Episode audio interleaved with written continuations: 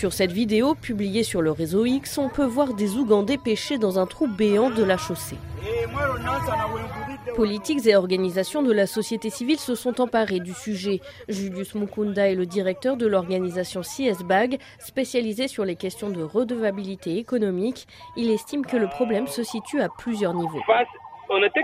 Première chose, sur la partie technique, il y a un manque de savoir-faire, une mauvaise planification.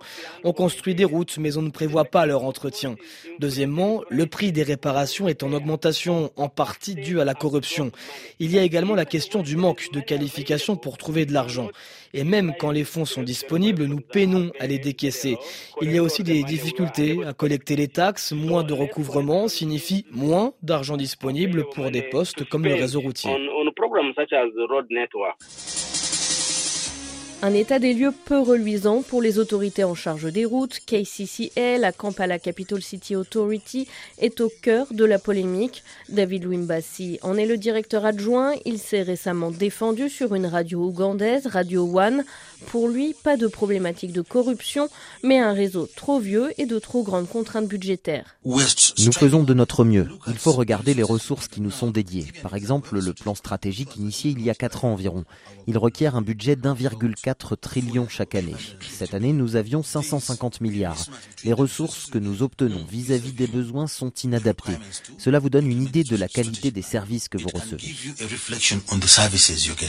Quant au coût plus élevé du bitumage que les autres pays de la région, comme au Kenya, là encore, le directeur se justifie. Le Kenya est près de la côte, alors que nous sommes enclavés.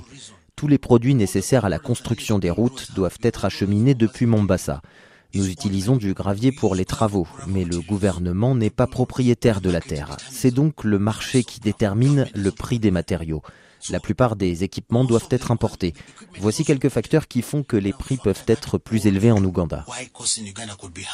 Plusieurs prêts de bailleurs internationaux dédiés aux routes sont attendus dans les prochains mois. Sur le fonctionnaire, pour la société civile, la priorité est de mettre en place des normes et standards et de lutter contre la corruption.